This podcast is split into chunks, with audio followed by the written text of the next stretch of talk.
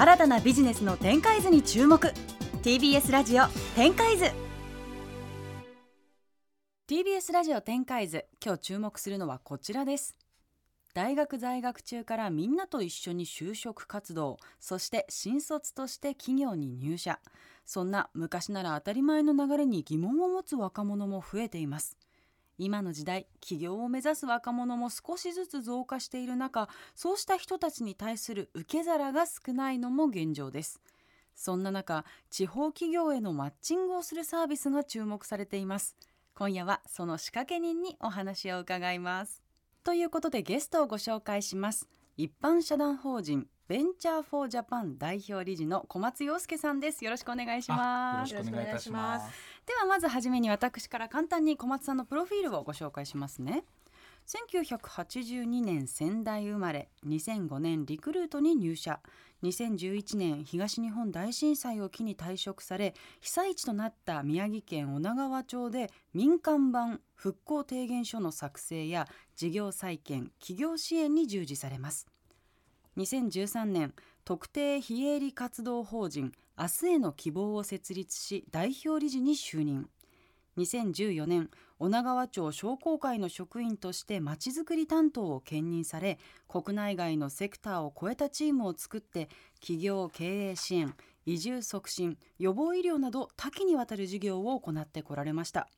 そして2022年起業家志望の新卒第二新卒が地方企業の経営者直下の事業責任者として就職するというサービスを行う一般社団法人ベンチャーフォージャパンを設立されました。ということでそうなんです浜田さん注目のゲストなんですよね、はい、そうなんです私が今ちょっと関わっている雑誌で、えー、取材をさせていただいて、はい、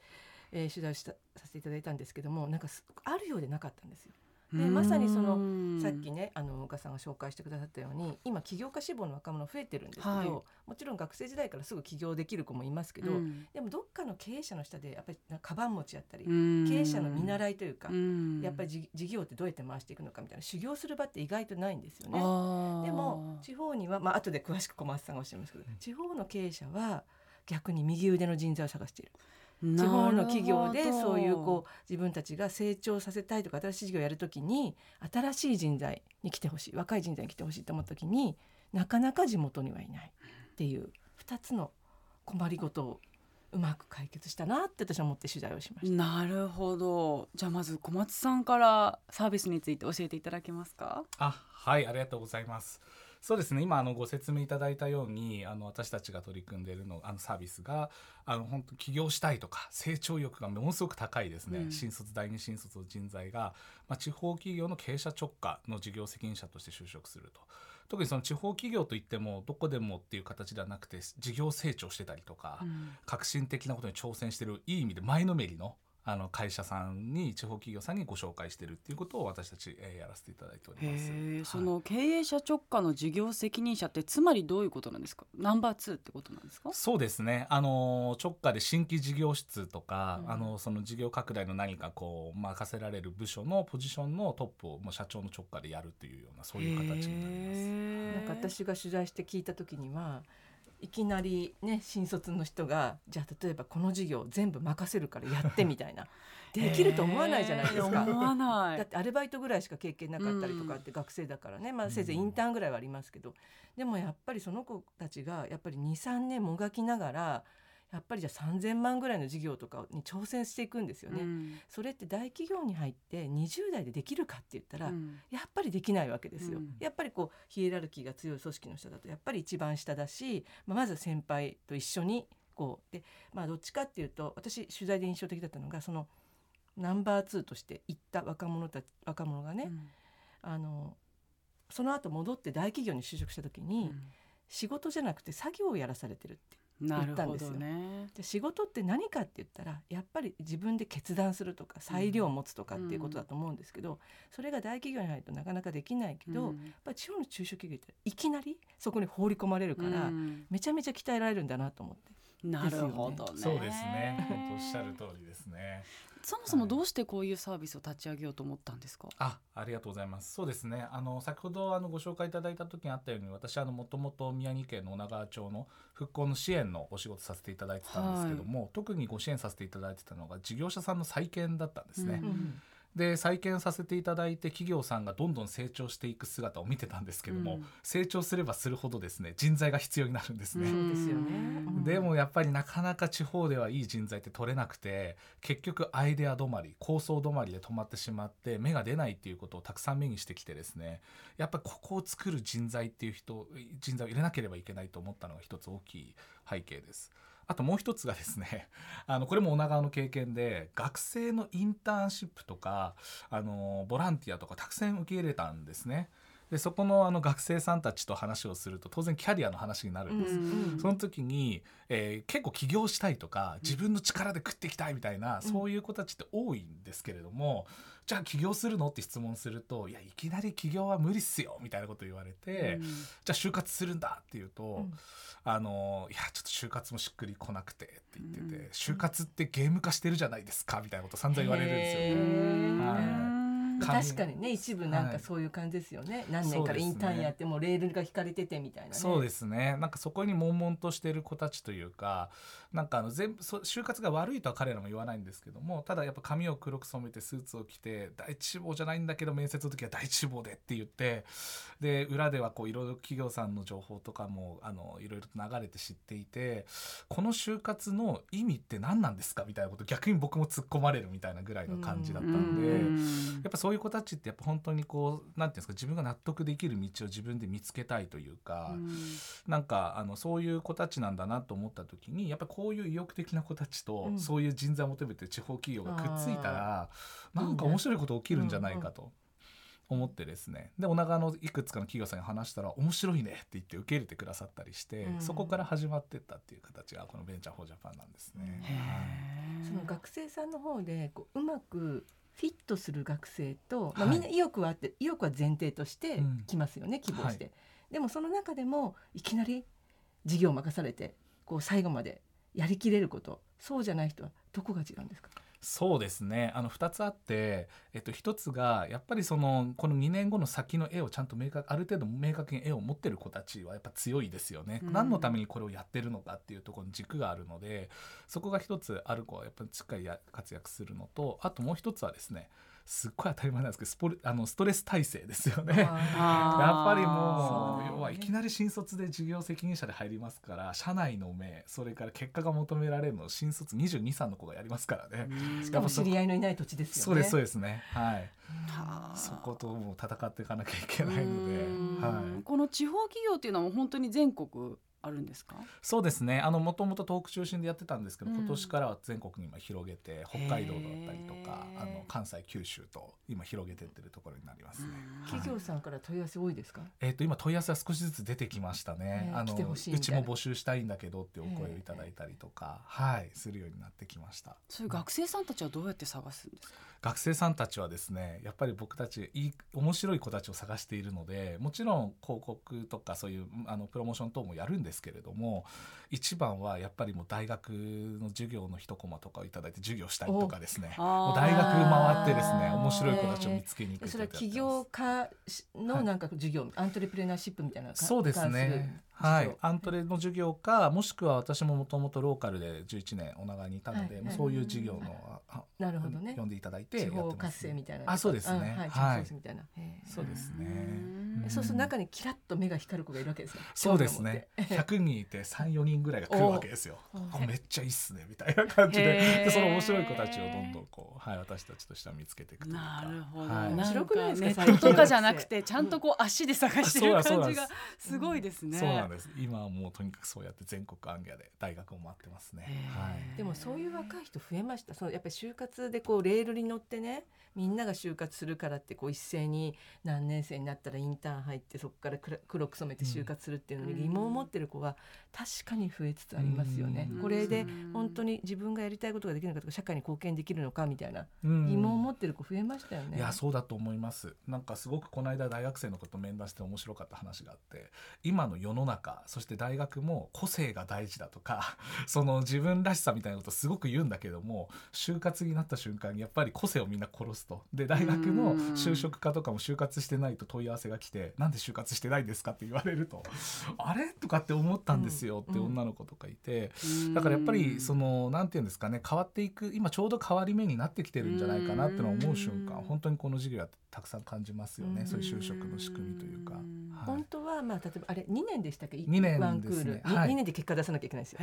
大変。私は出ても出なくても双方にとって、まあ、もちろん企業は損失になるかもしれないけど、うん、双方にとってすごいいい経験だと思うんですよ。うん、でもちろん学生にとっては経験が残って、うん、私次に多分皆さん割と就活一回、もう一回する人もいると思うんですけど、この経験って絶対売りになるじゃないですか、地方企業でこういうことやりましたって言って。でこちらの企業にとっても今までいなかった人材をぱり迎え入れるってどう、社内もいろいろ整備しなきゃいけないし、うん、カルチャー変えたりも必要だし、うん、そういう経験今まで一度もないよりはあった方がいいじゃないですか。いやできるだけいろんな人がいた方がいいんですよね、うん、多分組織って。ででもやっぱりいまだに日本だとやっぱ新卒じゃないと入れない会社がいっぱいあったりとか新卒のカードをどうやって切るかみたいな結構大事になるじゃないですか。そうそうねまだそうですか？新卒カードって。あの面談しててやっぱりその言葉を使う子はいますよね。新卒カードをどこに使うか迷ってるんですけど VFJ さんはっていただいたりとか。えー、でも企業側のニーズは実はもう違ってる気がします。うんうん、あえて新卒取らないというところもね増えてますよね。中途入社の方が増えてる会社もあるし、やっぱりそのむしろなんかそのままレールに乗ってくるよりは、いろいろ試行錯誤して経験してる子が欲しいっていう、うん、実はそういうニーズもありますよね。うそうですね。あの結構私たちもこの VF じゃ2年間の期間限定なので出ていく子もいるんですけどもやっぱり企業さんからそういう2年終わった面白い子たちをやっぱり欲しいっていう声は いただいたりはしますよね。うん。やっぱり社会人3年目にでその一旦ワンクール終わるので3年目で社長直下で新規事業をガチで作ってきた子ってなかなか労働市場いないんではい、で相当タフなんでみんなあのやっぱそういう話はやっぱいただきますよね。実際こう事業としてうまくこうローンチしたとか花開いたケースってどんなのがあるんですか？えっ、とそうですね。例えばあの私たちご紹介一番第一期で行った子なんですけども、水産加工会社さんに行ったんですね。で水産加工会社さんで B2B のメインの事業なので、はい、基本的には 2B であの大手のコンビニエンスストアさんとかそういうところを卸している会社なんですけども、うん、2C をやりたいと。一般顧客に向けて、ね、一般顧客に向けて、うん、でそれをやるって言われてで 入社したらいきなり社長室に呼ばれて1年後に売り上げ1億円。そのためには何をやってもいいから事業立ち上げなさいって言われて 立ち上げた子がいて2年半年でしあの EC サイトとか事業をいくつか立ち上げてで2年間でなかなか黒字化しなかったんですけどもあのもう2年後からもう10ヶ月だけ残ってあのしっかりと事業軌道に乗せて今もその事業自体は継続してちゃんとじゃあ回ってるんですね回ってます回ってます。はいそういう子もいたりします。すごいですね、はい、その子ね。そうですね。結構面白い子たちがいますね。うん。そういう例があったりとか。じゃあ新しいその事業者さんにすれば新しい販路開拓。はいその今までできなかった普通の一般の人への EC, EC の産直販売ができるようになった、はい、そうですね。それができるようになったっていうことがあったり。あとこれも面白いなと思ったのがあのこ、えーと、あれですね。あの去年のえー、3月に大学卒業した子なのでちょうど今年の4月1年経った子ですけども入社して10ヶ月目にですね入社した会社の隣にある工場をその会社が M&A するってことが決まったんですね。事業承継で誰もいないからじゃあうちで引き取ると。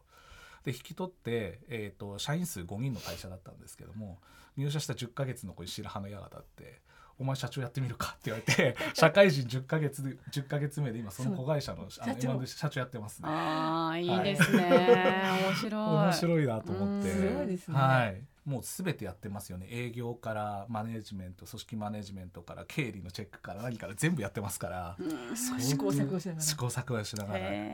小松さんはやっぱりそのマッチングするだけじゃなくてその後も定期的にこう通って様子を見に行ったりとかされてるんですはいそうですね。あのマッチングした子たちには研修もセットになっているので、毎月1回必ず面談があってですねどう進んでるみたいな話をしたりとかあと半年に1回全国で就職した仲間が一つの場所に集まる集合研修もやってるので、そうすると半年おきにみんなの成長がですねいっぱい見れるので、はい、じゃあそういう意味で同期みたいな仲間がいるってことなんですね。そうですね。はい、全国に同期がみんないて、はい、頑張ってるって感じですね。みんなのその時のこう共通した悩みって何ですか？あのやっぱりですね。あのビジネススキル的なその財務何財務とかそういう話よりもやっぱり経営は人だと。人を動かす。そこの難しさ。もうでもそれで気づいてるのすごいですよね。22歳で、はい、そこはすごいあのみんな悩んでますよね。やっぱりどう人に動いていただくかとか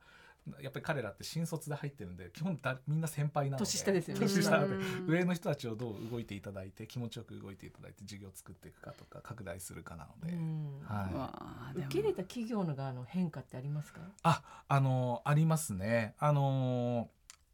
例えば受け入れた企業の変化でいうとあの一番多いのはやっぱ新卒をこれまで取ったことがないって会社さんがすごく多いんですね。うん、で新卒を取って育成の仕組みをちょっと作れたのでこれを横展開して、えっと、これまでのあの中途で入ってきた若手社員にも活用したりとかあとは新卒採用を今後やっていくっていう流れになったりしていくっていうこともやっぱり変化一番多い変化だったりします。あとはやっぱりあれですね社員さんの意識みたいなところも結構変わってくるなっていうふうに思っててやっぱり若い子たちの持ってる感性とかあの彼らの取ってる情報ってなかなか地方の中小企業の社員さんたちが取る情報とはちょっと違かったりするので、はい、やっぱそういう情報を取り入れることによってあの何て言うんですかね自分たちももっと幅広く情報を取ってもう少し事業自体もしもっと言うと組織自体を変えていかなきゃいけないみたいなそういう話はすごく出るようになりますよね。日本のやっぱり地方企業っていい企業があるのに、やっぱ人がいないっていうことで廃業せざるを得ないとか、やっぱその事業自体が継続できないっていう悩みがね結構ある中で、人材育成とそれをこうマッチングさせるってすごいなと思ってねアイデアもすごいし。またねそれまで縁もゆかりもなかった土地にある若者が行ってそこでも半分こう実家じゃないけどふるさとみたいな気持ちになるわけじゃないですか、それ自体がもうすごくいいことですよね、ね、絶対関わり続けますよね、あの卒業してもね。そうですね、やっぱりファーストキャリアを築いた大事な場所なので、本当に今おっしゃったように第二のふるさと的な感じで、そうつながってきますね、実際このプロジェクトをやってみてこう若者に対して思うこととかあとちょっと若者とどう接していいのかわからない大人たちに向けて思うこととか ありますか？そうですね。あの若者の皆さんに対して思うことはやっぱりあのやっぱり自分を押さえつけなくていいんじゃないかなっていうことはすごく感じますね。だからうちの場合だとあの求人で会社選ぶ時も社長さんと話したいって言ったら社長さんとカジュアル面談とかもできるんですけども私服でいいよみたいなこと社長も言ってくれるし僕も言うし。でみんな普通にこう日常的なあの日常会話的な感じでお話をして採用決めていくので本当に自分を作らないで出してくれるんですけどもそれもどんどん爆発させていくっていうことを僕らも意識して進めていきながらあの必ず言うのが押さえつけなくていいよと。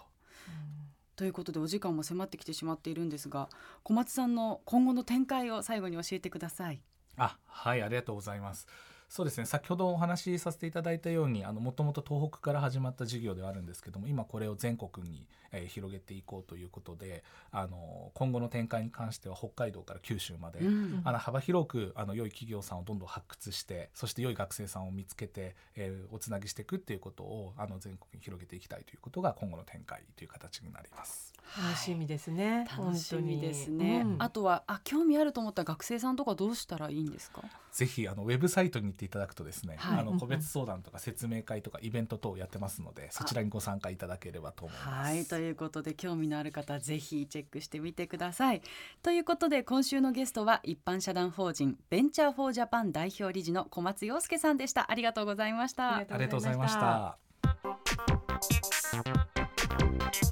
TBS ラジオ展開図。あなたもこんな音で癒されてみませんか？ステーキを焼く音。川のせせらぎ。焚き火の音。TBS テレビ「ザタイム目覚めのいいね」ポッドキャストで連日配信中